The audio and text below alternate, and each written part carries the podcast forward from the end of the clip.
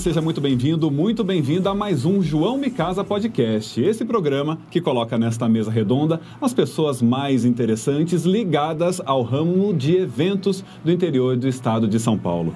Eu lembro a você que nos acompanha que esse programa é uma gravação aqui do estúdio multiplataformas da Next Studio Produções. Quer conhecer um pouquinho mais o trabalho da Next? Acesse esse endereço aqui no Instagram.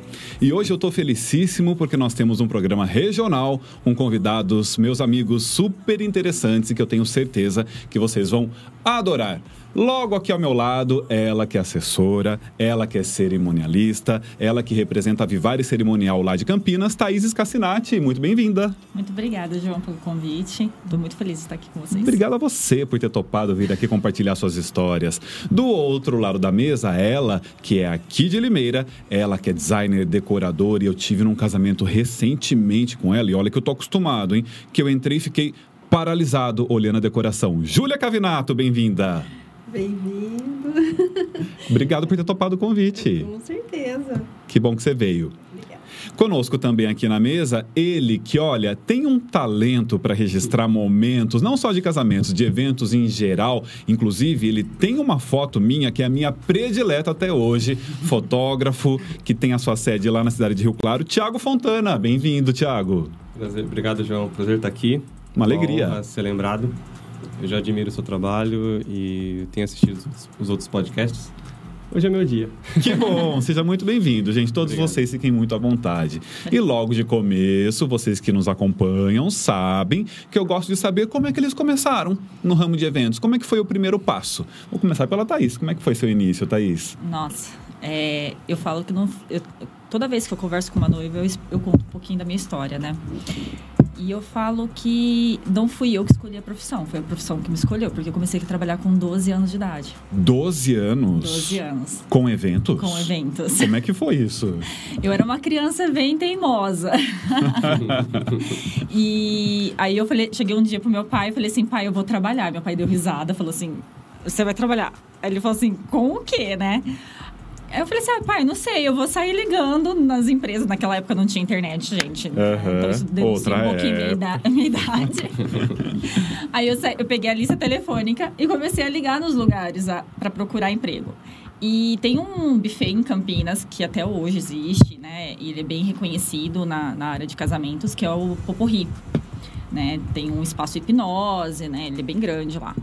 E aí eu liguei no Poporri, naquela época não era um buffet de casamentos, né? Era de é, eventos infantis. Uhum. E aí eu liguei e falei assim, ó, tô precisando trabalhar. Vocês estão precisando de alguém? e a Cleusa, dona do, do buffet, falou assim, pode vir aqui. Pode Não vir acredito. É. E aí eu fui. Meu pai achou que era, né, tipo, ah, isso daí vai passar, isso aí é só Fogo de palha. Fogo de palha. e não foi, assim, eu fui, comecei a trabalhar, né, é, era uma criança cuidando de outras crianças, como eu sempre fui muito alta, então as, as pessoas achavam que eu tinha 15 anos, né? Então, é- mas eu era uma criança de 12 anos cuidando de outras crianças. Então era uma espécie de monitora. Eu era uma monitora. Aí eu comecei a servir mesas, fui crescendo, né? Fui servindo mesas. Depois eu, eu comecei a, a ajudar a Cleusa a, a fazer montagem do evento, né? Uhum. Então, assim, eu ajudava a montar cenário, ajudava a montar a mesa, e fazia contagem. Então, foi aí que eu comecei a me interessar na área de eventos. Mas, assim, não era o meu sonho. O meu sonho era ser bióloga. Que coisa, nada a ver. Duas áreas completamente diferentes. completamente diferentes. E aí, na verdade, assim, eu prestei biologia, né? E só que eu não passei. Aí eu falei assim, ah, um, um dia eu cheguei, tava já cansada de prestar vestibular. Eu falei assim, Deus, a primeira pessoa que chegar pra mim e falar, olha, você não deve fazer isso, você deve fazer outra coisa. Aí eu falei, vou fazer. E aí uma amiga minha, né, é, falou assim, Thaís, desiste de biologia. Parecia que ela tava no meu quarto, gente. Ela desiste de biologia, presta relações públicas. E eu falei, tá, vou fazer. Ela viu em você um potencial na área da comunicação. Na área da comunicação, porque todos os eventos da igreja, todas as co- é, acampamento, é, é, é, festa, era tudo eu que organizava. Uhum. Porque eu já tinha essa experiência. E aí ela falou, faz relações públicas. Eu comecei a fazer, me apaixonei pela área e nunca mais saí. E tá tudo entrelaçado, né, Tudo, Thaís? Aquele seu tudo. começo como monitora e passando pelas diversas funções te ajuda demais hoje, Hoje. na compreensão geral do contexto de um evento. Com certeza. Né? Me ajuda. Assim, eu falo que eu tenho muito mais tempo de experiência do que estudo. Que coisa impressionante. Porque eu, eu tenho muito mais experiência, né? Muito mais tempo É né, verdade. na área de eventos do que propriamente estudando a área de eventos. É, gente, quando tem que ser, não tem como, né? Júlia Cavinato, e você? Como é que o mundo da decoração dos eventos recebe a Júlia? Bom, eu comecei já como a história dela pequenininha. Meu pai, ele era publicitário e ele gostava de fazer nas horas vagas e, e eventos, porque ele era diretor social de clube. Puxa só o microfone um pouquinho, Ju. Puxei, então. Isso, Melhorou. ótimo. Ele era diretor social de clube. Perfeito. Então ele fazia decorações do, de clube, carnaval e tudo mais. E eu cresci fazendo cenografia junto com meu pai. No clube. No clube. Então a gente. Aí começou o pessoal da região chamando. E eu tinha, tipo, 17 anos, eu fazia coisas que giravam no teto. Eu já era ousada. eu gostava de cenografia. Cresci. Fiquei com meu pai na agência e me formei, fui para São Paulo e lá eu me formei em decoração e artes plásticas. Voltei, continuei exercendo a minha profissão até que começou, me chamaram para fazer evento. Você não gosta de mexer com isso, com aquilo? Eu falei, ah, tá bom, vou ver o que que acontece. Tô aqui até hoje. E eventos, quais foram os primeiros que você fez? Você se Olha, lembra? Foi casamento, foi em 2013. Uhum. E quase morri infartada, tá? Porque Por o tempo é muito corrido. É. Então eu falei, nossa, eu tô acostumada a fazer as coisas com mais calma. Uhum. Aí que você presta atenção que a logística é muito importante. Então, aí eu associei a parte, todo o meu conhecimento de cenografia, mais o conhecimento que eu fui adquirindo na parte floral. E, e entrei nesse mundo e não saí mais. Flores tem que ter, Júlia. Tem que ter flores. Tem que ter. Tem que ter flores. Um casamento sem, sem, sem a parte floral, é- ele é frio. Ele falta aquela emoção. A flor traz ah, aquela a beleza, né? A, a natureza, aconchego. É tanta coisa que ela consegue transmitir. Eu acho que uma festa sem flores, eh, ela fica sem graça. E é uma das suas características, né? É. Eu chego a um casamento que eu celebrei dia desses, gente. quando eu entro no salão, eu faço assim, ó. Era um paredão de flores que eu tava vendo, assim, folhagens e flores, né, é, Júlia? folhagens e flores. Uma coisa mais linda, bacana. Tiago, como é que esse olhar foi parar para registro de grandes momentos de eventos? Curioso, eu gosto de fotografia desde quando eu era criança. Eu lembro que eu tinha um padrasto que ele trabalhava no campo de futebol, lá em Rio Claro, o time do Rio Claro Futebol Clube. E ele fazia o quê? Não me lembro bem. A função Ele lá. era funcionário público. Ok. E eu não tinha com quem ficar, eu acabava indo com ele. Eu tinha todo um estádio para mim. E ali eu ficava percorrendo pelas arquibancadas, eu levava pro campo e eu fazia assim, como se eu estivesse filmando o jogo, Sem nada nas mãos. sem nada nas mãos. É, pelo menos ali acho que já começava uma imaginação, né? O tempo foi passando e eu brinco que eu ignorava a fotografia. Eu sempre ignorei, como você falou que foi a, a profissão que te escolheu. Ela sempre dava um chamado. Tiago, vem aqui. Eu, Não, eu quero ser jogador de futebol. Ah, era essa a sua vontade? Meu sonho de infância era ser jogador de futebol. Que coisa. Tentei carreira. Nossa, eu- minha mãe sofria na minha mão. Eu queria aquela chuteira que lançou de, último, é, de última mão, é, uniforme original. É. E assim, a gente não tinha condição na época. Aham. Aí veio meu irmão e falou: Cara, eu tô estudando técnico em segurança do trabalho. Profissão Tá. perfeita, vamos fazer isso, dar dinheiro, não sei o que, não sei o que. Aí eu falei: Vamos, tal. Fui. Estudei um mês e não era a minha cara. Nisso, é, eu fui morar em Rosana, uma cidade do interior, é, bem interior, entre, Rio, entre São Paulo e Paraná. Estado, ma- entre o estado de Mato Grosso do Sul e Paraná. E ali eu vi que surgiu um curso em Rio Claro de fotografia. Falei, eu vou, é ali que eu vou. Quando eu fiz o curso, é, me aproximou. Aprendi a, comecei a mexer a câmera no manual, aquela coisa toda. E meu professor era fotógrafo de casamento. Foi ali que eu conheci o mundo do casamento Por meio do seu professor. por meio do meu professor. E como a gente fala aqui de, é, de destino, e eu acredito muito que a fotografia é minha vocação, quando a gente começa a, a, a, a olhar para trás e se perguntar os porquês da vida, eu sou apaixonada por fotografia desde criança. Eu gosto de romance desde criança. Uhum. Eu gosto de livros românticos, filmes românticos, músicas românticas. Fotografia e romance, fotógrafo de casamento. Faz muito sentido. E aí, é, quando eu comecei a carreira no, com a fotografia, eu fiz freelan- freelancers para vários fo- fotógrafos, né? Como se fosse um estágio. E a gente tem aquela, aquele hábito de aprender com o outro. É, pega o melhor de um, o melhor de outro e você vai montando o teu. Mas fotografia, ela é, ela é a tua forma de se expressar. Você não, isso não tem como copiar. Uhum. É, é individual. Isso. Então, eu vou pegar o defeito de cada um e não vou repetir. O que, que, que eu tenho que... Fiquei inteirinho arrepiado, gente. Que interessante esse modo de ver as coisas. É, não sei. Bateu e eu pensei Uhum. nisso e fui. Uhum. Então, como que eu vou desenvolver o meu olhar?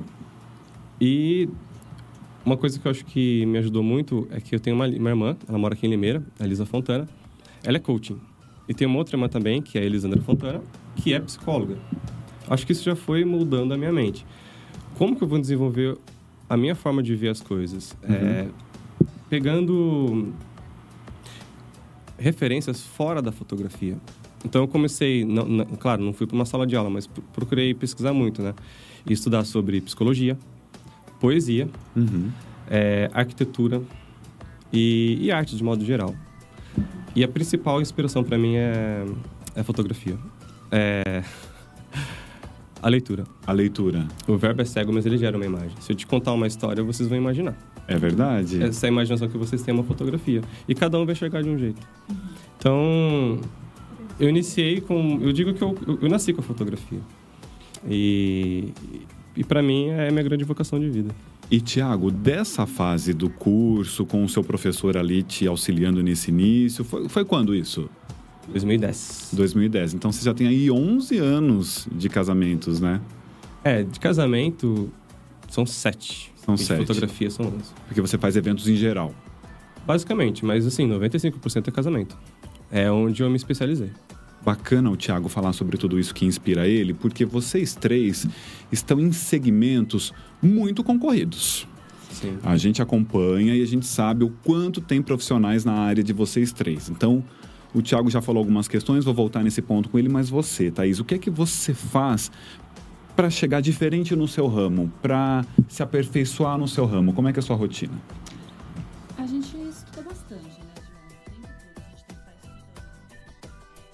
Coisa que, assim, a nossa área muda constantemente, o tempo todo. E cada é, noivo, é, ele é muito específico. E a gente tem que, né, na verdade, eu falo assim que minha maior fonte de, de conhecimento, de inspiração são os meus clientes, Com os pedidos com deles? os pedidos deles. Porque assim, eu não posso ser engessada, né? Eu não posso chegar e falar assim, não, o casamento é assim, é uma caixinha, né? Não, é, cada um tem uma história, né? Uhum. E essas histórias vão ser contadas, né? Através de cada profissional, Uhum. né? Então, assim, a minha maior fonte de inspiração, minha maior fonte de, de conhecimento mesmo vem do- dos próprios clientes. Porque cada história ela, é, é, vai mol- moldando o nosso trabalho, né? Vai deixando o nosso trabalho diferenciado, né? A gente tem que ter um olhar sensível para olhar para esse casal e falar assim, eles são únicos. Então, a gente tem que tra- traduzir é, essa, né, essa... é, As particularidades essa particularidade deles. no, no, no evento, Uhum. né? Então, assim, é, eu falo que, assim, eu, eu aprendo com cada cliente. Cada cliente meu é uma história diferente. Eu gosto de conhecer, né, a história por trás. Quem que pediu quem em namoro, quem é mais tímido, é, quem pediu em casamento. E tem cada história maravilhosa que você fala assim, gente, dá pra escrever um livro Uhum. de tão bonito que é, né? Então, é, é minha maior fonte de inspiração. É muito legal você falar isso, porque seria muito conveniente para você entregar um pacote pronto Sim. e impor, né? Olha, para funcionar, é isso que funciona. Eu Sim. fiz 10 casamentos e funcionou dessa forma. Mas não. Não. É um olhar específico sobre os sonhos, as culturas, as tradições e os desejos de cada casal, de cada né? casal, É individual, né? É individual. E isso envolve muita humildade de- do profissional, né? Sim. Porque se não há uma certa humildade, você impõe e segue uma receita de bolo e a coisa segue de um jeito frio mesmo. É. Isso Com é um grande certeza. desafio, você ter que se reinventar todas as vezes. É, É. tirar um coelho da cartola todas as Uhum. vezes. Todas as vezes. Eu penso muito nisso quando eu vejo decoração. Eu falo, meu Deus do céu, o que é que tem na cabeça dessas moças ou desses moços para cada casamento conseguir fazer algo diferente? Como é que você se mantém atualizada, Júlia? Sensibilidade também. E estudar, vamos supor, a gente, quando a gente senta para conversar com, com o casal, com a debutante, né? Ou seja, qualquer tipo de evento. A primeira coisa é saber o que a pessoa sente, o que ela quer. Exatamente isso. É importante você entrar nesse universo da pessoa, porque eu posso fazer flores, tem vários tipos de flores, mas cada situação é uma. A mesma mobília, ela, eu uso ela em todas as festas, praticamente é pouca variação que nós temos. Aqui que nós vamos fazer? Aí vai a arte floral, ela tem que representar a, a, o, o, a como a noiva é. Eu, isso é como eu vejo. Por uhum. exemplo, a noiva é romântica. Eu já sei qual é o formato do arranjo que eu tenho que fazer para que ela se identifique. Eu não posso chegar lá com, com, com um arranjo todo muito desconectado, com vários tipos de flores e cores. Eu tenho que representar como ela vê. Isso vai na mobília. Eu não posso ler, chegar lá com uma mobília muito colorida. Então já é diferente para uma noiva que ela gosta do campo e, e aquele casamento, aquele casal que gosta muito de viajar, eles são despojados. Por isso que então, a mesma mobília, eu componho ela de várias formas diferentes, com composições e a arte floral junto. Uhum. Então, tem isso. Então, por isso que tem que conversar, saber qual o estilo, qual, como eles vivem, como que é a família deles. Você já percebe no escritório, quando eles entram, vem a família junto. Você fala, nossa, esse povo é tudo unido, eu tenho que agradar todo mundo. Já é um termômetro, é, né? Eu não vou ter que agradar todo esse povo aí, eu não Tem posso agradar eles. É. Tem uma pressão. Eu, eu brinco que é da palestra, não nem passar orçamento, é da palestra. Né? É verdade. que vem uma grande, um público expressivo ali, né? Você olha, tá mas, todo mundo olhando pra você. Assim. Exatamente, assim. mas é muito gostoso, porque é, é você toda vez se reinventar você e procurar informações. Existem hoje. Você, você, você não é dono da verdade. Você, eu aprendo com outros profissionais. Eu vou lá, eu vejo a técnica, você paga para aprender novas técnicas, você cria seu estilo, você entra no estilo do, do, do, do seu cliente, da noiva, do debutante e tudo mais, mas você tem que entender que existe uma técnica. E isso facilita nosso trabalho também, para ser mais rápido, né? Uhum. Uh, para tudo estar tá entregue no tempo, porque a nossa, nossa vida é tempo. Ah, não tem, ah, hoje eu não vou lá porque eu não estou com vontade. é, não, tem que estar tá entregue, tem que estar tá lá e tem que estar tá muito bonito ainda, né? Tem que fazer acontecer, tem que né? fazer acontecer. É. Essa é a graça de tudo. Adoro. Eu percebo, eu vejo, assim, e vocês estão conhecendo a, a Júlia que também percebem isso nela, né? E você, Tiago, tem muita gente que pensa, ah, meu sobrinho está fazendo foto, comprou uma câmera tal, ele vai fazer fotos do meu casamento. O meu primo agora está com um equipamento tal, ele vai fazer foto.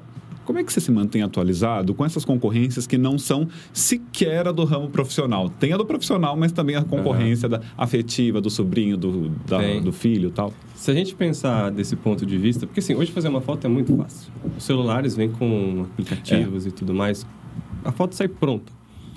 É, a minha maior referência nesse, nesse, né, para a tua resposta é a minha sobrinha. Hoje ela tem sete anos. Quando ela tinha quatro, eu dei minha câmera na mão dela e ela fez uma foto minha.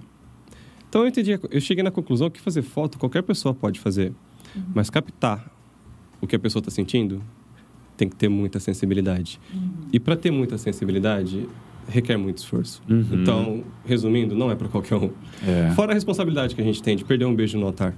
Sim. Nossa. Entende? Então, é um compromisso e uma responsabilidade muito grande. É. E a gente que está lá em cena, eu costumo dizer em cena, né? Somos nós, né? A equipe do cerimonial, a assessora e o celebrante nós percebemos o zelo deles nesse momento, Sim, né, Thaís? O que eu falo para fotógrafo? Me empurra, pelo amor de Deus. Se eu tiver, você me empurra, você me dá um cutucão, você pede para eu sair e tal. Inclusive, num casamento que nós fizemos, o fotógrafo me pediu, pede para eles beijarem de novo. Ele tinha perdido. Já fiz isso. Aí vamos lá, vamos, vamos, vamos dar um jeitinho, vamos pedir de novo e beija de novo e mais uma salva de palmas. E o celebrante permite esse momento mais descontraído, é, né? Mas eu tive que pedir pro padre mesmo. E aí? E ele? A minha sorte é que o noivo tava louco para beijar. ele tava com uma pressa. Ele ficava assim: já pode beijar? Já pode beijar? Aí o padre pegou a deixa. Ele falou assim: você não queria beijar bastante? Beija de novo. Ah, que bom, que bom. Só que não ri, né? Eu aproveitei para fotografar. Que bom. Vai que eu perco de novo. Você sabe, Thiago, hoje a Thaís me encaminhou uma série de fotos do casamento que fizemos lá em Valinhos. E em uma delas teve um, um, momento de sensibilidade, eu não sei se foi da fotógrafa ou do fotógrafo, porque eles estavam, né? Eram, era um casal. Eu, no momento de pedir para a noiva repetir o que eu estava dizendo, eu falei, agora você repete depois de mim. E eu comecei a dizer o texto e não passei o microfone para ela, o microfone ficou em mim. Aí que eu me toquei, ela que tem que falar, né, João? Aí, nesse momento, eu faço uma cara assim. e ela ri e eu falto. Tchim, Aí eu pensei, como a gente estava se falando para o programa de hoje, falei, gente, esse é um tipo de clique que o Thiago faria. De momentos, de momentos que boa parte dos profissionais talvez não olhassem, né? É. Que pode ser interessante. A noiva tá numa risada tão, Tão gostosa. gostosa. naquele momento, né? É sensibilidade do fotógrafo. Então tem que É. ter, né? Sensibilidade. Resumindo o que vocês tenho- todos colocaram. Eu tenho meio que uma missão que é enxergar o que você não tá vendo. É. Porque se eu fizer o que você tá vendo, é mais uma pessoa fazendo a mesma coisa. Sim. E, quer queira, quer não, acaba sendo um, um ponto positivo para mim, porque acaba sendo um diferencial no meu trabalho. Uhum. E eu acho que eu também acabo mostrando pro meu cliente uma coisa que, tipo, nem ele, nem ninguém viu, né? Uhum. Eu acho que essa é a minha grande missão, assim. É mostrar um olhar diferente mesmo. Que bonito, né, gente? Eu tenho certeza que vocês estão adorando até agora e agora vocês vão gostar ainda mais porque chegou a hora do quadro Me Conta uma História.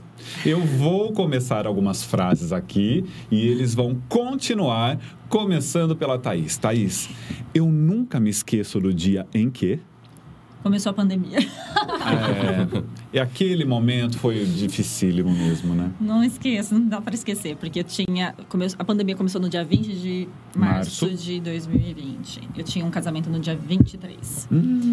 E aí foi assim: eu tinha dois dias para desmarcar tudo, porque baixou o decreto e falou: não vai ter mais eventos, não vai ter. tá tudo fechado, né? Lockdown. E aí eu comecei a correr, eu, eu passei o dia todo no telefone, ligando de é, fornecedor por fornecedor, explicando a situação.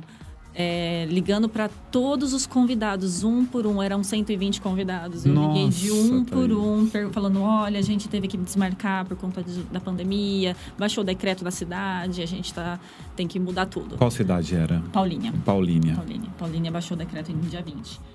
E foi uma correria. Então, assim, esse dia eu acho que eu nunca vou esquecer, porque eu acho que eu nunca fiquei tanto no telefone. Assim, meu, meu braço, no final do dia, não aguentava segurar o telefone. E as Deus. pessoas foram compreensivas, porque naquele Foram. momento a gente ainda não sabia o que, que ia dar aquilo, né? Como a gente se comportaria tal. Havia um, um temor, né, coletivo. Elas enten- entenderam. Entenderam. Assim, a maior parte, eles até gostaram. Eles falaram assim, Uhum. nossa, que bom que você ligou. Eu tava com medo de ir pro casamento, É, né? uhum. Então, assim, os- os noivos, lógico, né? Ficaram super tristes. Eles, ai, Thaís, mas não tem nenhum doente na cidade ainda. Não tem nenhuma estatística falando Uhum. que Paulínia tem, né, tem pessoas infectadas. Hum, Mas, assim, a gente tem que cumprir as regras, né? Então, Claro. naquele momento, eu falei assim, olha, infelizmente a gente vai ter que... é, mudar a data Uhum. e a gente teve que mudar mais duas vezes depois. É, Verdade. Aquela, os adiamentos sem fins pelos quais passamos, né? Exato. Júlia Cavinato, eu nunca me esqueço do dia em que. Paralisação dos caminhoneiros. Ah, em maio de 18? 2018 foi um marco da minha vida. Gente, tudo era muito maravilhoso, soltava florzinhas, a encantada, né? É, aí eu falei, me deparei com aquela situação, tendo, não podia, eventos acontecendo, a gente não tinha como ter acesso a buscar, a pegar as flores. Não A flor- chegavam. Não chegavam e não tinha como, e eles não deixavam. Qualquer, assim, carroceria, qualquer caminhão, qualquer coisa que não passava. Tivemos que fazer um caminho clandestino no meio do mato, pegar as, eu peguei, eu lembro de eu pegando umas rosas vermelhas que era um- uma decoração da Bela e a Fera. Jesus, eu precisava daquelas flores urgente. E da onde vinham essas flores naquela veio- época? Aquela videolâmbra. Olambra. Então, os, os outros produtos veio de outro, a consegui pegar antes, mas a, a rosa não, que era uma festa específica no sábado, a de sexta eu já tinha conseguido tranquilamente. Mas aquelas flores eu nunca mais esqueço desse sufoco, Foi gente, um- o medo de ser pega, não chegar com a flor, não dá tempo de fazer, foi tudo. o medo Foi de tudo. ser pega é ótimo. É, nossa, no meio do mato. Cadê a. Júlia Cavinato? A gente foi pega. Nossa, vou me pegar que eu morri de medo. Não, tive medo. tive marcante, medo, marcante mesmo. Tiago Fontana, eu nunca me esqueço do dia em que. Greve dos caminhoneiros. Também, Também. Que coincidência vocês um dois. sufoco. E o casamento era em Guarulhos. Guarulhos, Grande São Paulo. E depois do aeroporto, eu não me lembro o bairro. Era um bairro assim, afastado, com muitas chácaras, como acho que todas as cidades têm. E a gente tava lá dando risada com a noiva, né? E ela falou assim pra mim, viu? Vocês têm gasolina pra voltar? Dando gargalhada, a gente falou, não. Nossa. Como que vocês vão fazer? Ah, o nosso foco aqui é você. O resto a gente divide. Aí a gente foi lá no meio do mato, não lembro bem o nome do, do local, nem do bairro. E o pior de tudo, que na hora de vir embora, eram umas duas horas da manhã, não tinha sinal de celular, não tinha GPS pra voltar. Nossa. No meio do nada. E, além de tudo, a gente tinha gasolina pra chegar, tipo assim, Zona Norte, Tucuruvi, mais ou menos ali. Só que a gente ficou sabendo que tinha um posto que ia receber gasolina, ia parar um caminhão lá e ia abastecer. E a gente se decidiu arriscar. Eu sempre brinco com meus amigos que eu tenho um GPS integrado na minha cabeça. Só que naquela hora eu falei, cara, eu não vou fazer isso não, vai que eu erro, né? Mas eu assumi e fomos. Acertamos o caminho na hora de voltar. Clareou a cidade, a gente já viu o aeroporto lá no fundo e fomos pisando. Depois a gente descobriu que o tanque tava vazando. Mas essa. Foi, gente, tragédia pouco é bobagem, né? Tiago. Mas assim, cara, Deus ajuda quem cedo madruga. É, A gente literalmente. tá lá trabalhando, caso. a gente não se preocupou com a noiva, não nos preocupamos com um com o outro ali. Nosso foco era esse e eu acho que Deus nos ajudou. E conseguiram? Chegamos no posto, Ah, a gente viu uma fila de carro, é, deve ser ali. A gente chegou assim, é ali. Bom, vamos dar a volta no quarteirão, porque já perdemos o final da fila. A gente dá a volta no quarteirão, ops, já estamos no meio da fila de novo. Porque foi crescendo. A gente andou mais acho que uns três ou quatro quarteirões para garantir, fomos lá na frente voltamos. Aí pegamos o final da fila, ficamos uns 20 minutos. foi até pouco abastecemos tempo. E a gente voltou pela Bandeirantes ali, deserta, parecia esse filme de terror. É. Era maio, como você lembrou, ah, neblina, frio, tudo fechado, postos de gasolina e uma neblina hum, escuro, assim. Mas, assim, um coração leve, sabe? Leve, deu tudo certo, né? Cumprimos a nossa missão com esse desafio extra aí. Muito bom. Esse é o quadro Me Conta uma História, que nós continuamos agora com a segunda pergunta. Thaís, eu sempre me emociono quando me lembro. Ah, na verdade, essa história você vai lembrar, né, João? Eu acho que eu já sei. É, você já sabe. Que foi o pai que levou a noiva no altar de cadeira de rodas. Foi. Foi muito marcante. Essa história foi bem triste porque é, um mês antes do casamento, a noiva descobriu que o pai estava com câncer. E ele ficou internado até na- uma semana antes né, do, do casamento. E ele. é, a gente conseguiu uma autorização para ele sair do, do hospital mediante a gente ter um, uma UTI móvel no evento, né? É, conseguimos a UTI móvel, é, ele foi para o casamento, mas infelizmente é, uma semana depois ele faleceu. Uhum. E ela queria desistir do evento, né? Então eu assim, É. eu não deixei ela desistir. Eu falei, não, case-se, né? Porque você não sabe quanto tempo ele vai ficar vivo.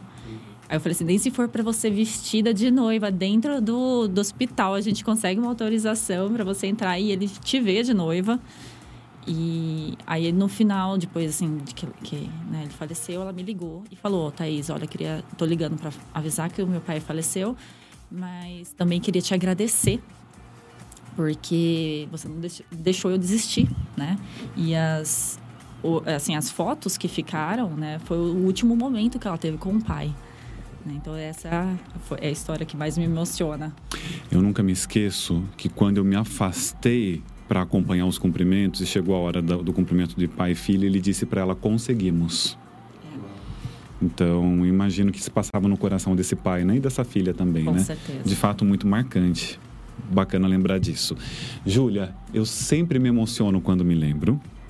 Também foi, o nosso foi recente, também foi um caso semelhante, que foi um casal, eles tava tudo certo para o casamento já em junho agora, e o pai faleceu, né, vítima do Covid, e o pai dele pediu para ele: "Você vai casar". E ele ele até entrou em contato comigo e falou: olha, aconteceu assim, sabe? Mas eu vou casar. E foi uma cerimônia emocionante, porque ele soltou os balões para o pai e quase choveu na hora. Quase não acontece. Eu falei: não, nós vamos ficar te aguardando. A gente espera essa, essa garoa acabar, e mas você vai casar no ar livre, como você queria soltar seus balões. E isso aconteceu. E foi tão bonitinho, porque ele falou, ele casou e o sonho, e ele realizou o sonho do pai dele. Ele não, não desistiu. É emocionante. É, é, demais. Quando envolve pai, mãe, avós, é muito é, marcante. Né? Exatamente. Né? Tiago, eu me emociono demais quando me lembro. Tem tantos momentos marcantes que eu acho que eu não consigo elencar um assim. Porque esses que vocês contaram que envolve parentes e tal, eu, eu, também já passei por coisas assim, mas acho que não tão próximos como, né, fosse 15 dias depois, ter imóvel, né? É, acho que vou puxar um pouco mais para o meu lado, se você me permite. Claro. É, porque isso me emociona realmente em todos os casamentos, literalmente. É uma cena que se repete e eu me emociono como se fosse a primeira vez. Que é quando no, os pais vão cumprimentar os noivos, né? Quando o pai e o noivo se abraçam. Eu acho que isso tem muito a ver comigo por não ter pai. Uhum. Né? E como eu contei lá no começo que eu tinha sonho de ser jogador de futebol, eu vi os pais levando os filhos para jogar futebol. Uhum. Eles ficavam lá na arquibancada torcendo, brigando com o menino, incentivando também. Eu sempre sentia falta, sabe? E aí, quando eu vejo essa cena de um pai e filho, eu, eu, eu lembro de mim. É aquele momento que eu clico, depois eu assisto um pouquinho também. Que eu acho que é uma forma de me sentir filho. E, não sei, quem normalmente é pai e mãe dizem que, tipo, sei lá, vamos supor, você... O melhor amigo do teu filho acaba sendo teu filho também. Eu acabo meio que roubando um pouco essa cena e falo, ó, oh, eu quero um pouquinho do teu pai para mim. Ah, que bonito. Então é uma coisa que me toca em todos os casamentos, literalmente. Você tem um pertencimento em relação é. àquele momento, né? Muito bacana. Mudando um pouco a vibração, eu sempre dou risada quando me lembro da noiva que foi embora. Gente, isso é maravilhoso. Isso é maravilhoso. Nossa. Como assim? Eu já imaginei ela saindo correndo de vestido, assim, segurando o salto na mão. Como é que foi isso? Onde é que foi? É, foi um evento em Paulínia. É. É, na verdade, de um amigo meu de infância. Nossa. Ele me contratou, né? Ele sabia que eu era cerimonial. Ele falou assim, ah, Thaís, eu quero que você faça o evento, né? E, assim, vamos, vamos embora, vamos fazer o evento, né? E acabou o evento, né? A gente faz toda a desmontagem, né? Você sabe, o, o, o Thiago nem sabe, não, não participa muito disso, mas né, quem, quem fica no final é decorador, buffet, né, cerimonial, DJ, né, e fica desmontando, fazendo todo aquele processo de desmontagem. E aí acabou a desmontagem do evento, entreguei o evento, eles permaneceram, os noivos permaneceram no espaço. E aí eles ficaram lá, é, o noivo, a noiva e mais um amigo, junto com o gerente do espaço, conversando e tomando cerveja. Tomando cerveja. E assim, eu falei, gente, não posso ficar aqui eternamente, né? Esperando vocês quererem ir embora, né?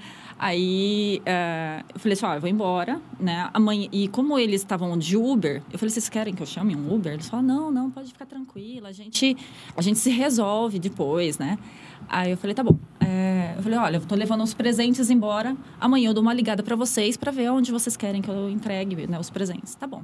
Fui embora para minha casa, fui dormir, né? No dia seguinte acordei. A gente acorda tarde no dia seguinte, né? Tamanho cansaço, né? É. Aí eram umas quatro horas da tarde, assim. Eu liguei. Falei, oi, tudo bem? Como é que você tá? Né? Ai, Thaís, você pode ligar depois? Aí eu falei assim, por quê? O que, que aconteceu, né? Ele falou assim, acabei de voltar do hospital. Eu, quê? Né, só tomei um susto. Falei, falei assim, gente, aconteceu alguma coisa grave, né? falei, como assim, né? Aí ele falou assim, não, a gente bebeu tanto, mas tanto, que a gente saiu de ambulância. Eu achei que ele... eu achei que ele tava brincando comigo. Eu comecei a rir no telefone. Falei assim, você tá de zoeira, né? Ele falou, não, é verdade.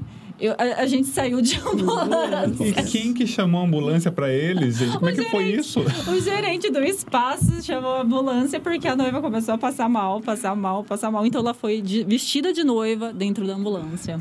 Gente, mas não, nem é você que não vai esquecer disso. Nem ela, nem o noivo, nem o motorista da ambulância, nem o médico, nem o pessoal do pronto-socorro. Ninguém vai esquecer dessa moça, nunca mais. Ninguém, ninguém. Muito bom. Júlia Cavinato, eu sempre dou risada quando me lembro quando eu me lembro, faltava verde. A gente precisava fazer um muro muito grande, muro inglês, né? Que hoje a gente chama de parede vertical. Bom, sinceramente, não tinha suficiente em lugar nenhum. Tava uma seca danada, né? Não tava tendo. A gente conseguiu uma parte. Aí o que, que nós fizemos? Um dos meninos que trabalhava com a gente falou assim: olha, lá no meu bairro tem bastante árvore. um olhou pra cara do outro batemos nas casas. Posso podar sua árvore? E a gente. E todas as casas que a gente via árvore. Vocês né? podaram um Então, bairro pra fazer- Fomos podando as árvores. E a gente foi enchendo, enchendo. A gente conseguiu até muito mais do que a gente queria. Juro. pra-. Mas que o evento aconteceu e que teve Olha, aqueles murão teve. Então vou te falar uma coisa. Isso é uma oportunidade de negócio. Tem assim de prefeituras por aí, incapazes de podar árvore. Tá aqui Júlia Cavinato, gente. Como Eu, até assim? hoje eu tenho as ferramentas de podar as árvores. Se precisar de novo, tamo aí. Maravilhoso, muito bom, Júlia. Tiago Fontana, eu sempre dou risada quando me lembro. Eu não tenho uma história assim, acho que engraçada. Mas uma coisa que eu acho que acontece com muita frequência, você provavelmente deve passar muito por isso. É. Quando os casais é, erram a mão, né? Ah, direto. Vai lá dar a mão direita e tal. E eu percebi um dia, assim, mas... Eu, gente, a mão tá errada. A mão tá É. errada. Oi. E assim, a galera toda dá risada quando percebe e tal. É isso.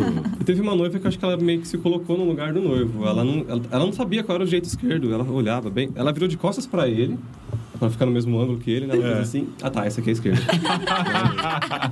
Mas Isso não- acontece muito, né, Thaís? Acontece. Por mais que a- a- o cerimonial oriente, no momento do nervosismo. Eles esquecem. Esquecem. Aí alguém precisa soprar. Não, esquerda, esquerda. Ou quando quer beijar antes, né? Encontrou, já quer beijar na boca. Não é hora ainda, gente. É, eu, por exemplo, sempre quando o casal dá um beijinho na aliança, eu dou uma cutucada, né? Falo assim, dá beijinho, dá beijinho na aliança. Aí o noivo vai lá e beija a noiva.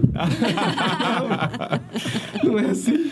Mas é sempre um momento em que os convidados se divertem bastante. Ah, é. Tem uma É. licença poética para esses enganos ali na hora, né? É, Fica com muito certeza, divertido. É um. Muito bem, gente. Essa foi a nossa rodada aqui, as três perguntas do Me Conte Uma História. Vou seguir com a Thaís. Thaís, como é que você se divulga no seu ramo, que é um ramo tão competitivo? Rede social, você participa de eventos, como é que é? É, hoje, assim, eu ainda percebo, João, que muitos dos meus clientes ainda vêm por indicação. Muitos deles. É, mas assim, eu- a rede social tem ajudado bastante nessa, né, na divulgação. E eu falo que assim, a rede social, o legal é que virou uma vitrine, né? Do Uhum. nosso ramo. É. Então, assim, é, acaba ajudando a gente a divulgar o nosso trabalho, tudo Uhum. mais. Mas é uma prova social, né? Do nosso trabalho, da nossa competência, né? Do nosso, do, de tudo que a gente faz, Uhum. né? Então, a rede social, é, na verdade, ela é mais uma vitrine. Né? Perfeito. Mas a, a maior parte ainda vem através de indicação e a- alguns sites que eu divulgo o meu trabalho, Uhum. né? Então, Funciona bem também. funciona bem também. Júlia Cavinato, como é que você divulga o seu trabalho? É, uma, é um conjunto de coisas. Cerimonial, né? Com certeza. Os, os, os próprios... É um elo É importantíssimo. um elo muito importante, porque ela já vem com, já vem com um perfil formado. Uhum. Não tem aquela lapidação que eu tenho que fazer quando ela vem pela rede social. É verdade. É muito mais tranquilo, né? É. Os próprios fornecedores, amigos nossos, né? Vão, é, é, convive com você, vê seu trabalho, eles mesmos vão fazendo essa parte. O boca a boca, que Uhum. ainda funciona sem dúvida nenhuma, fez um bom trabalho, ela vai indicar para as amigas, para prima. Parece, não tinha os médicos de família, tem decorador de família. Eu É faço verdade. tudo. Quando eu vejo, eu tô fazendo até os eventos de domingo, sabe? É uma coisa assim. Mas é bacana, mas a rede social, ela ainda o Instagram, né, que hoje ele facilita muito porque você não precisa explicar tanto, as fotos já dizem tudo. Então, uma boa imagem, ela vende seu trabalho rapidamente. E nesse sentido, o Thiago nos ajuda demais, né? Com o Thiago e todos os certeza, companheiros dele, né? Com certeza. E você, é gratidão aqui, coletiva. E você, Thiago, como é que você se divulga? Através de redes sociais, é, Google e site. É, mas o boca a boca, eu acho que ele nunca vai deixar de... Ele nunca vai perder a força. Uhum. né? E como a Thaís falou, é, teve o boca a boca. Opa, Thiago, vou lá no Instagram, né? Vamos, ver- vamos conferir. E ali tem todo um portfólio e, melhor de tudo, é atual. Né? A gente está alimentando a rede social todos os dias. Então, é, normalmente os clientes esperam a segunda-feira. Né? Em tempos normais, é, na segunda-feira, todos os fotógrafos costumam postar as fotos nos blogs. Sim. Então, os noivos já estão antenados ali para para ver as novidades, né? É. Então, para mim, é rede social mesmo. Eu sou tão solidário a você e todos os seus amigos as- nas segundas-feiras, Thiago, porque é todo mundo em cima, né? É. Não é nem o casal, né, gente? Não. são os fornecedores na cerimonialista lá. Vê com o fotógrafo se ele pode mandar as fotos, vê com o fotógrafo, né? E normalmente é um perrengue, né? É. Os fotógrafos enrolam. E outra, e eu acho que assim, eu, eu consigo entender completamente e não entendo quem não tem essa paciência com o fotógrafo, porque o fotógrafo foi contratado para o casal. Ele não foi contratado para o celebrante. Ele não foi contratado para decorador, ele É. não foi contratado pela, cem- pela cerimonialista. Exatamente. O cliente do fotógrafo é o casal. É o casal. Então, a gente tem que ser compreensivo, a gente tem que pedir autorização para o uso daquele material, Sim. que por diversas vezes as pessoas estão achando que aquele material é de uso coletivo free, né? E não é assim, Não. né? E assim, quando eu separo essas fotos pro blog, é, eu vou marcando por cor. Eu consigo separar por cor. Então eu falo assim, ó, o, o programa entende. O que eu marcar de azul são as fotos que vão pro blog. O que eu marcar de vermelho, eu vou enviar para o fornecedor. Separei as fotos que eu quero e edito. Uhum. Legal. Só que assim, enquanto eu não postar no blog, às vezes é correria. Para postar no meu blog, pelo menos eu tenho todo um processo. Leva quase um dia todo. É. Então assim, eu não posso mandar foto pro fornecedor antes do Uhum. cliente. Pessoal, É o cliente claro. está de boa, o fornecedor já postou primeiro. Uhum. Então, eu priorizo o meu cliente. Depois que eu enviei para o meu cliente, daí eu fico à vontade para os fornecedores. Tá certíssimo, Thiago. Muito ético, isso aí mesmo. Quadro Boca no Trombone. Eu quero mais história de, histórias de vocês três aqui. Thaís, o que me irrita demais em um evento é. Padrinho atrasado. Ah, isso é muito, eu sempre falo aqui. Isso me tira a paciência, porque é muito desrespeitoso. É, é muito desrespeitoso. É, e o pior é que assim, a gente fica numa situação de saia justa. Porque às vezes a gente tem que tomar a decisão de começar o evento sem aquela pessoa. Uhum. né? Então a, a- noiva fica, ah, não, vamos esperar mais um pouquinho, vamos esperar mais um pouquinho, vamos esperar mais um pouquinho. E fica naquela coisa, e eu falo assim, ó, chega uma hora que eu falo assim, olha, a gente tem que começar o evento, porque senão você vai perder tempo de evento. Exato. Né? Então, assim, a gente vai perder tempo de é, buffet, de, né, de balada, a gente vai perder tempo de tudo. Então, a gente tem que tomar essa decisão. Então, assim, padrinho atrasado. É irrita. irritante demais. Me irrita demais. Acho que irrita até os fotógrafos, porque os fotógrafos ficam lá o tempo todo fotografando e procurando cena pra fotografar, porque eles não param o tempo todo de fotografar, né? Eles Sabe o que ficam. me incomoda? É eu não ter assunto para fotografar, ficar ali parado e as pessoas for pensar lá, ó, tá pago para ficar parado ali. É, que absurdo. É. Mas irritar, irritar, não, é que sou- eu sou bem paciente. Então vai chegar a sua vez, vai pensando numa coisa boa. Júlia Cavinato, o que me irrita demais em um evento é quando. São tantas coisas. Nossa. Escolhe uma então, Júlia. uma. Um- É atraso. Atrás. Atraso. E não, não tem como. É, Pode ser atraso até do meu pessoal. Por exemplo, quando às vezes eles não estão no clima e aí eu fico em cima. Eu cobro. Eu fico desesperada quando eu vejo que tá fora do meu cronograma. Quando é meio-dia, para mim, 80% dessa festa tem que estar pronta. Independente do horário, se é um final de Independente. tarde, se é noite. É, ela tem que estar, vamos supor, num horário normal. Uhum. Vamos imaginar, tirando a nossa festa de sexta-feira, né? Que era bem cedo, né? Era. Então, 10 horas estava já adiantado e já estava, vamos supor, 80% dela pronta.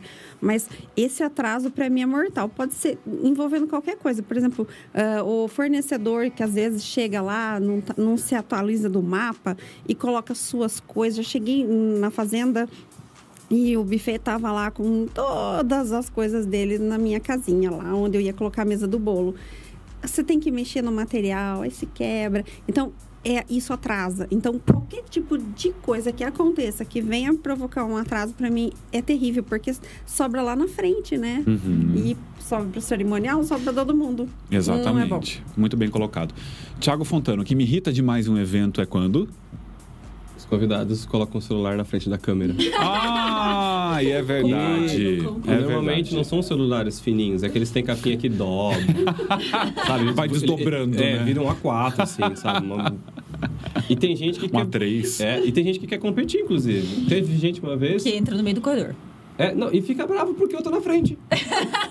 E ainda reclama contigo. É. Eu escutei assim, psiu. E, e com voz, não era só o psiu, era psiu. Olhei pra assim, uma senhorinha. Você vai ficar até que horas aí? Maravilhoso! Até o final. Gente, eu, eu não soube o que responder, sério, não soube. Eu, É eu fingi que não ouvi e você, é porque você, como você muito bem disse quando você chegou aqui, se parece um adolescente. As pessoas acham que você é menor de idade. Quem é esse menino que tá no corredor central? Tira esse menino daí, gente. É, bem isso. Muito bacana, gente. Ó, a gente acaba dando risada, né? Thaís, o que te deixa feliz em um evento? Final de festa. Sempre final da festa.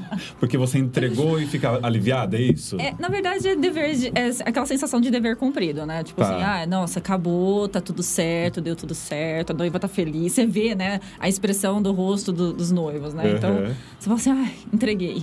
Então dá aquela sensação de alívio. Que bom. Júlia Cavinato, o que te deixa feliz demais? Idem. E assim, a hora que eu olho pra decoração, eu falo, nossa, eu arrasei. Porque eu tenho meu critério. Eu sei que, de qualquer forma, ficou bom, ficou maravilhoso. Eu vou agradar o casal, vai agradar. Tá Sim. ali, eles estão naquela expectativa. Mas eu tenho meu critério também. Eu olho e falo, nossa, tudo deu certo, tá entregue no tempo, tá- as flores estão bonitas. Tudo se encaixou, né? Aí eu fico muito feliz, com certeza. É uma satisfação, né? A gente tem a nossa régua, né? A gente sabe Sim. quando a coisa vai bem ou É. quando a coisa podia ter sido um pouquinho melhor, Com né? Tiago Fontana, o que te deixa feliz demais num evento? Quando eu faço a foto, olho pra câmera e sinto vontade de falar um palavrão. Que funcionou Consegui. ali, foi gol de placa. Bem isso, assim. Na hora você percebe, Tiago? Sim, sim. Eu sempre falo para meus casais assim: eu nunca sei o que eu vou fazer. Eu nunca sei o que eu vou criar. Eu não, nunca, talvez nunca fui naquele lugar, não sei que humor eu vou estar no dia. Mas quando eu sinto que eu fiz a foto, o meu corpo relaxa de uma forma. Que ali eu sinto que eu posso acabar o trabalho. Mesmo que, sei lá, esteja na metade, Uhum. eu já me dou por satisfeito. Por vezes eu fico olhando os fotógrafos, quando eles tiram, eles baixam aquela câmera com aquele visorzinho deste tamanho e olham e voltam no mesmo ângulo. Aí eu fico pensando, ele gostou? Ele não gostou? Naquele visorzinho ele viu o suficiente? Ele não viu? Ele vai fazer por via das dúvidas? Eu fico imaginando o que se passa na cabeça de vocês. Normalmente, para mim, são duas coisas. Talvez três. Ah, eu clico e depois eu faço mais um para garantir. Uhum. Já aconteceu, quem é fotógrafo sabe disso. Já aconteceu de a gente, sei lá, fizemos mil fotos. Uhum. Algumas fotos têm erro de leitura. Então pode, pode correr o risco de perder aquela foto. Ela abre pela metade. Eu não tenho o olhar técnico para falar. Então eu faço mais uma para garantir. Na verdade, todas as fotos que eu tenho são duplicadas.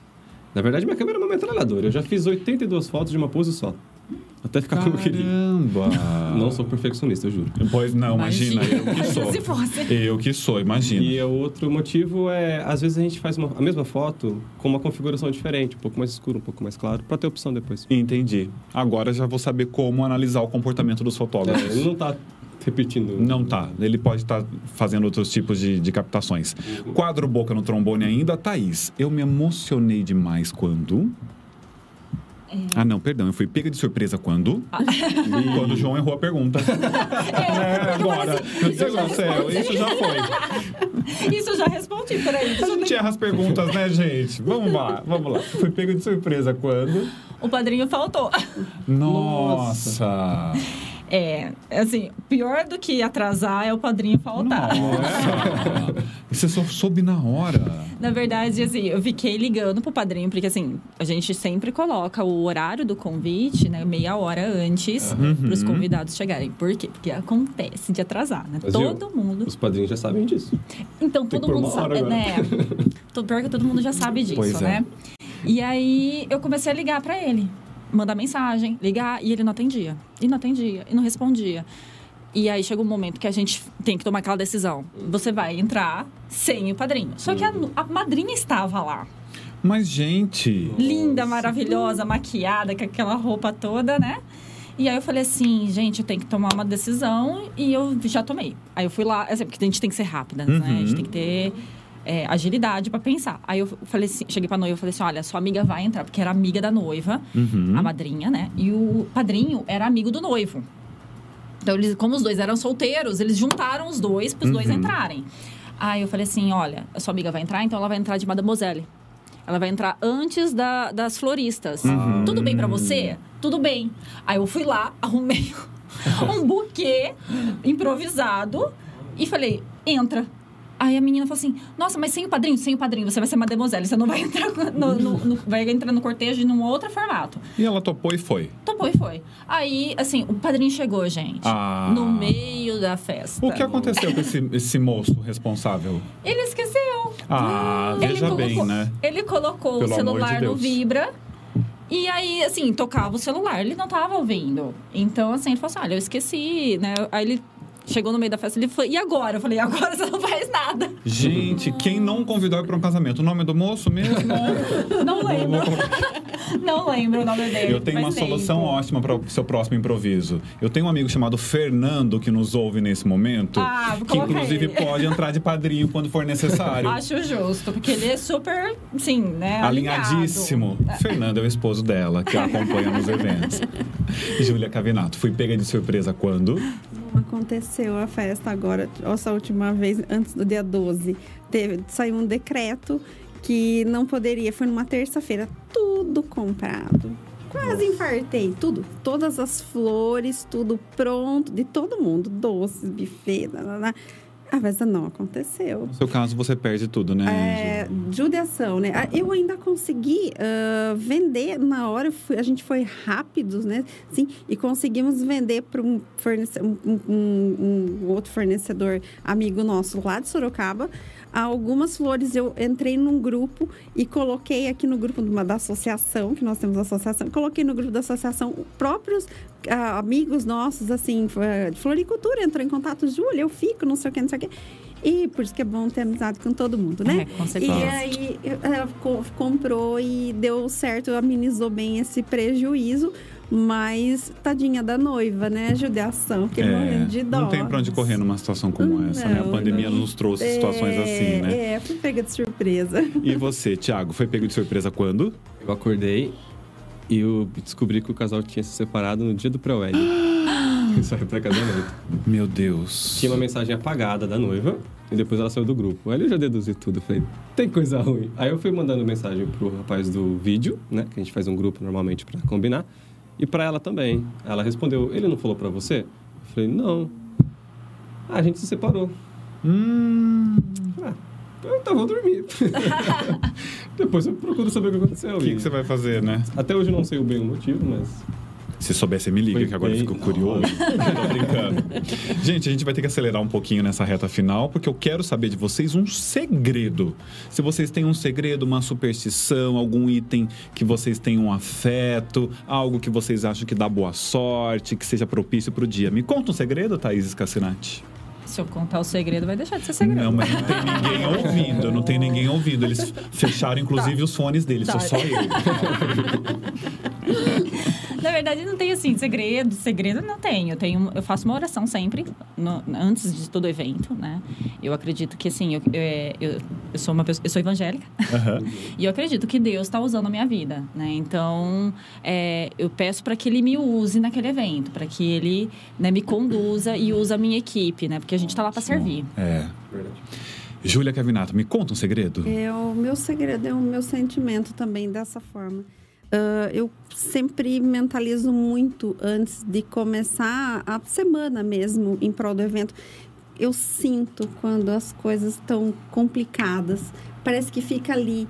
Eu já falo para minha equipe, gente, hoje vamos, ah, va- vamos assim, vamos ah, acelerar ou vamos ter mais atenção porque eu, eu vou sentindo, eu- conforme eu vou, só vai sumindo aquela pressão, eu já vou conversando com Deus sempre. Eu, eu só vai sumindo aquela pressão, eu falo, não, tá, você tá tranquila? Tô tranquila. Mas eu sinto quando tá fluindo bem, quando não tá. Às vezes, um fornecedor dentro do, do espaço ali do salão, eu percebo que alguém não tá bem. Eu, eu não sei explicar isso, tá? É uma sensibilidade É que uma- você eu- tem, né? E quem convive comigo sabe que isso é verdade. É, é como se eu, se eu ficasse, eu, eu vou sentindo aquilo. Eu, eu fiquei bem, eu tenho certeza que vai dar tudo certo. E vai funcionar para todo mundo. Vai funcionar para todo mundo. É, é como se entrasse na sintonia, mas a Uhum. conversa com Deus é o tempo todo. Muito bom. Tiago Fontana, me conta um segredo. Conta. É, eu tenho mania de, no sábado de manhã, deitar no meu tapete todo maciozinho, botar um fone de ouvido e eu procuro é, refletir sobre tudo que eu conversei com o casal. E ali eu fico ouvindo um pouco de Beethoven, Mozart, eu fico ali na, na minha, na minha vibe ali. Que legal. Eu acho que isso me ajuda muito a me concentrar pro que vem depois. Muito bom. Dá tempo de fazer uma última pergunta. O que é que você diria, Thaís, para alguém que quer começar no seu ramo? Primeiro, estudar muito. Estudar demais, porque a nossa, nossa área muda muito constantemente. Ter respeito pelos fornecedores, eu acho que é muito importante. A gente é, depende de todo mundo que está lá, né? O evento ele não é feito pela cerimonial. Ele é feito por cada fornecedor que está lá. Eu falo que eu, eu, eu, brinco com, com as pessoas, falam que eu falo que o cerimonial ele é a engrenagem de um relógio, né? O relógio tem vários componentes, né? E o, o cerimonial ele vai fazer todos os outros é, é, componentes ali girarem o relógio, né? Então assim, é a função do cerimonial é servir e é servir não só o casal, é servir todo mundo, inclusive os fornecedores. Então assim quem quer entrar na minha área precisa ter humildade. Então, acho que a, dica principal é ser humilde, saber que o tempo todo você vai estar aprendendo com cada um dos fornecedores, é estudar o tempo todo, é, é ter vínculo, né? criar vínculo com as pessoas, né? Não só, não só com, com o casal, mas com cada um que está participando daquele evento. Uhum. Que todo mundo ali é importante. Perfeito. Júlia Cavinato, o que é que você diria para alguém que pensa em começar no seu ramo? Eu achei perfeito o que ela falou. Porque é uma orquestra, né? Uma, é. Todo mundo tem que estar em sintonia completamente. Uh, olha, planejamento. A nossa área é muito feita de logística, porque é material que vai, material que volta, uh, conhecimento de fornecedores, uh, você tem que ter tudo tudo que você vai fazer tem que ter qualidade equipe então você a pessoa a pessoa não tem noção de planejamento ela nem comece tá e o investimento que não é um investimento de baixo custo é um investimento de alto custo o custo para ter a qualidade é. né Tiago Fontano, o que você diria para quem pensa em começar no ramo da fotografia? Eu acho que buscar conhecimento que, que a pessoa acredite que vai nutrir a imaginação e a criatividade dela. Porque ser fotógrafo é pôr numa imagem toda a tua personalidade. Então eu acredito que tudo aquilo que vai te trazer de conhecimento vai te tornar uma pessoa mais interessante. Consequentemente, a sua foto também vai ser mais interessante. Muitíssimo bom, gente, as respostas de vocês todos. Quero agradecer imensamente a generosidade de vocês em abrirem os corações, os baús de história e dividirem as experiências de vocês aqui conosco. Thaís, muito obrigado mais que, uma vez. Eu que agradeço, João, pela oportunidade. Você sabe que eu adoro seu trabalho. Ah, você sabe que é recíproco. peraí, peraí, porque eu também quero puxar um pouco aqui. Muito obrigado, de verdade. Júlia, obrigado pela presença. Eu que agradeço e que voz linda que ele tem, né? Ah, é muito mesmo? obrigado. obrigado, Thiago, por ter vindo. Eu agradeço. Você sabe da minha admiração, né? Por você é também. Gente, vocês fiquem de olhos nesse espaço aqui, porque por esta mesa redonda passarão pessoas tão interessantes quanto esse trio de hoje. Até o nosso próximo programa. Muito bom, gente.